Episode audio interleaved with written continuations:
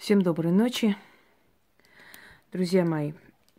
Один из самых главных энергий в мироздании – это энергия богатства. Сюда входит и удача, и фарт, и везение,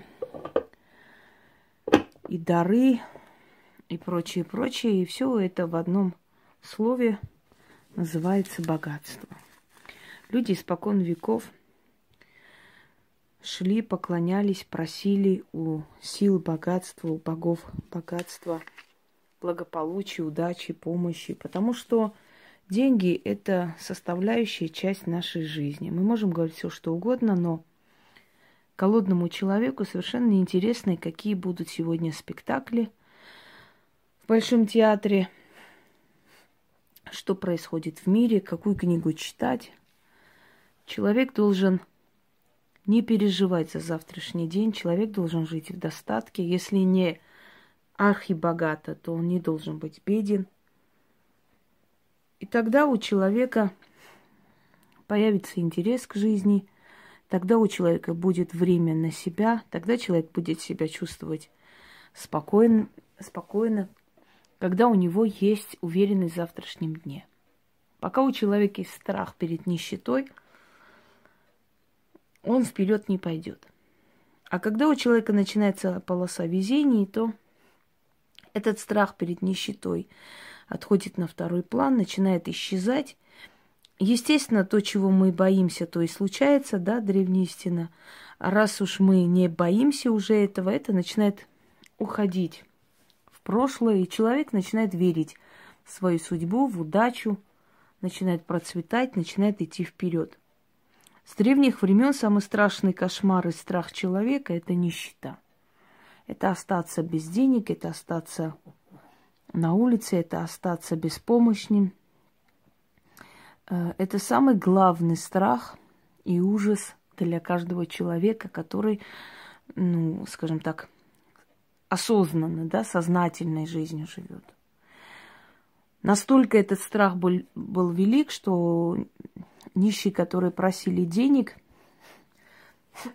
они специально носили либо шляпу для этого, либо какую-то емкость, чтобы люди кидали туда деньги, не касаясь их, боясь перенять их нищую и несчастную судьбу на себя. И был ужасный страх от того, что могли перетянуть удачу. Пор, порча на нищету – одна из самых страшных порч, потому что это пор, портит, поганит жизнь человека, уносит благополучие, деньги. Человек оказывается э, в безысходном положении и так далее. То есть, как бы мы ни говорили, как бы романтично ни звучали слова о том, что деньги нам не нужны, и, мол, деньги зло, но отсутствие денег – наибольшее зло – Потому что человек имеет такую особенность болеть. Для этого нужны деньги. Человек хочет сделать добро близкому человеку. Для этого нужны деньги. И эти слова, деньги, зло и прочее, прочее, вы должны убрать из своего лексикона, из своего подсознания, чтобы не обижать денежную энергию. Деньги – добро, потому что если у нас нет денег, как мы можем помочь другому человеку? Мы обязаны хорошо жить, чтобы у нас была возможность помочь другому человеку в том числе. Если мы будем жить плохо, как мы поможем миру? Согласны? Именно поэтому нужно стремиться жить хорошо.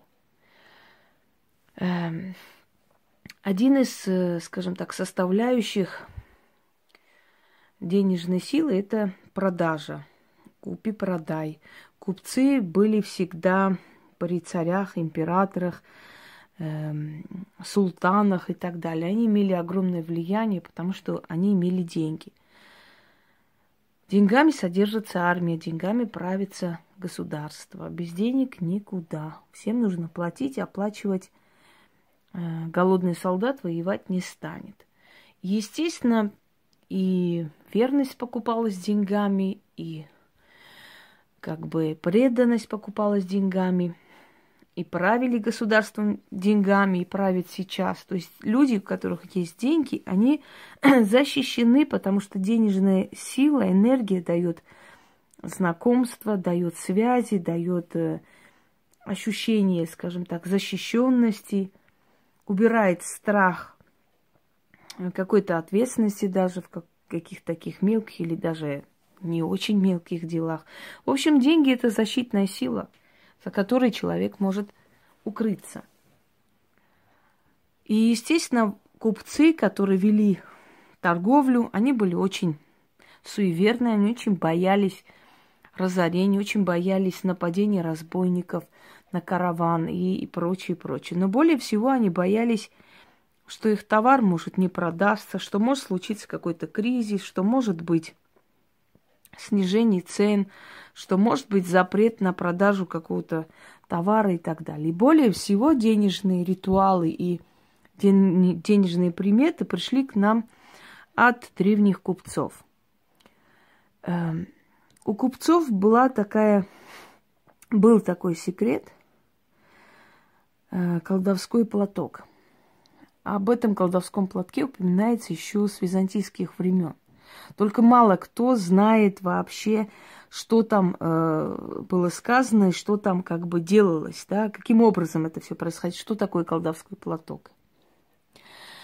Э, я помню, по-моему, на четвертом курсе, сейчас точно не скажу, третий заканчивала или четвертый начиналось, вот где-то там.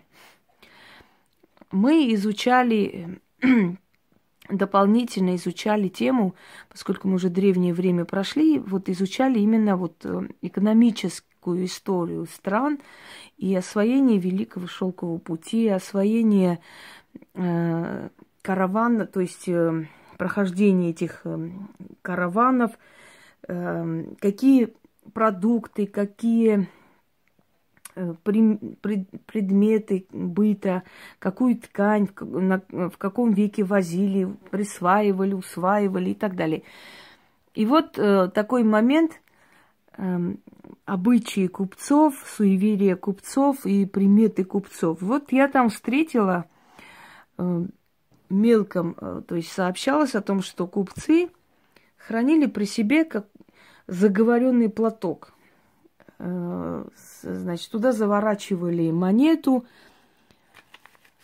потом что-то нашептывали, натирали товар, и через некоторое время шел торг, очень э, активный торг, у них все продавалось, и это было у восточных купцов, это традиция – и западные э, купцы пытались понять, э, пытались распознать. То есть тот же самый товар, который стоял у них на прилавках, не продавался. И даже из-за этого между ними столкновения случались, обвиняли друг друга в колдовстве, в, в том, что один у другого забирал удачу и прочее, прочее. В общем, были такие конфликтные моменты.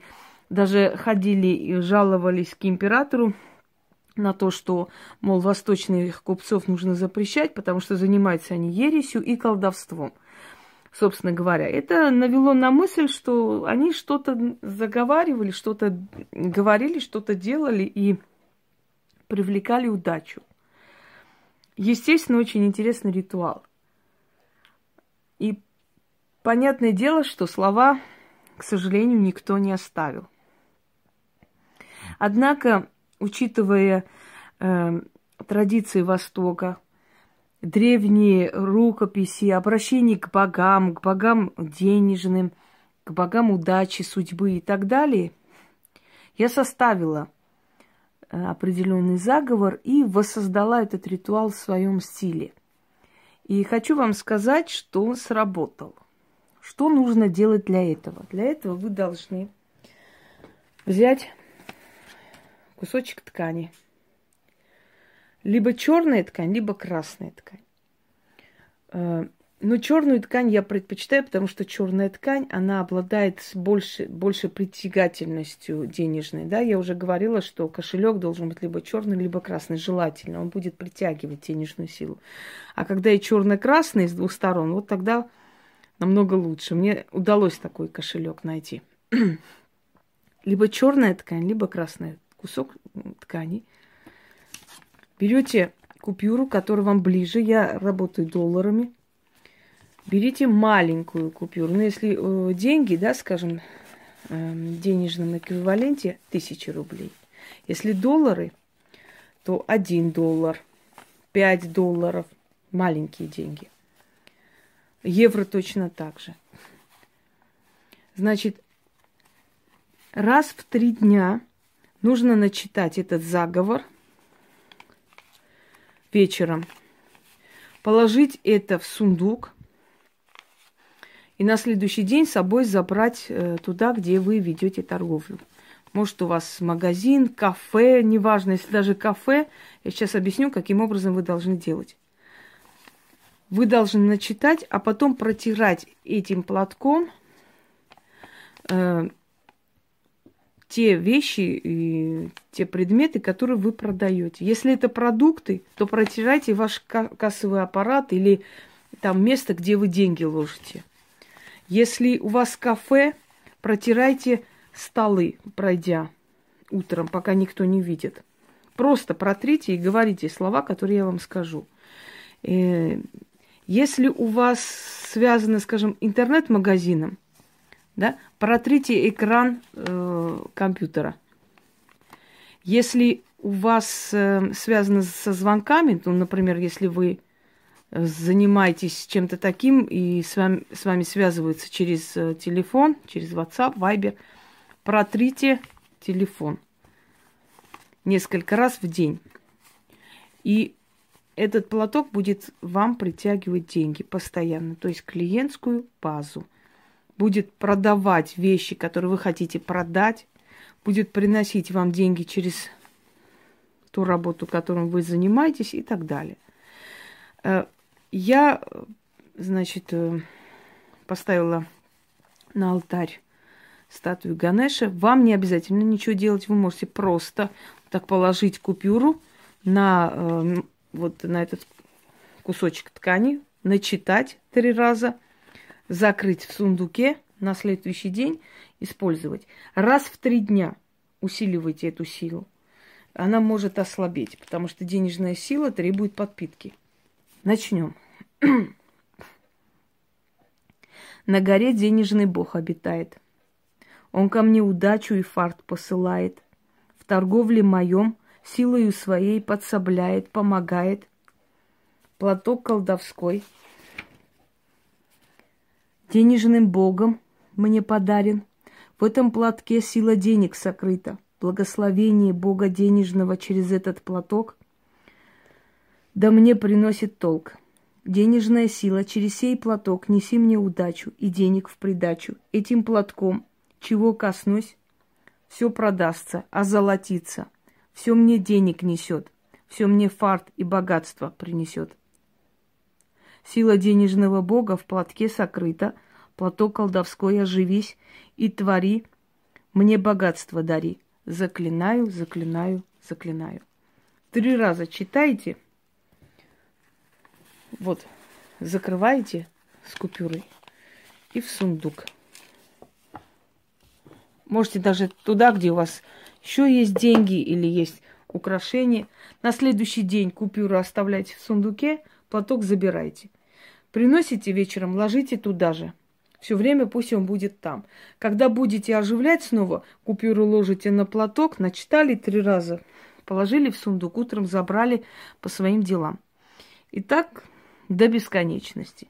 И вы увидите, как быстро ваши, э, ваш товар будет продаваться, как быстро ваш бизнес будет набирать оборот, как быстро ваши, э, значит, знания и умения заметят, если вы по-другому зарабатываете, да, например, там, может быть, программирование и так далее, у каждого свое. И так далее. Вот вам, скажем так, э, обновленный оживленный, воссозданный ритуал древних купцов. Всем удачи!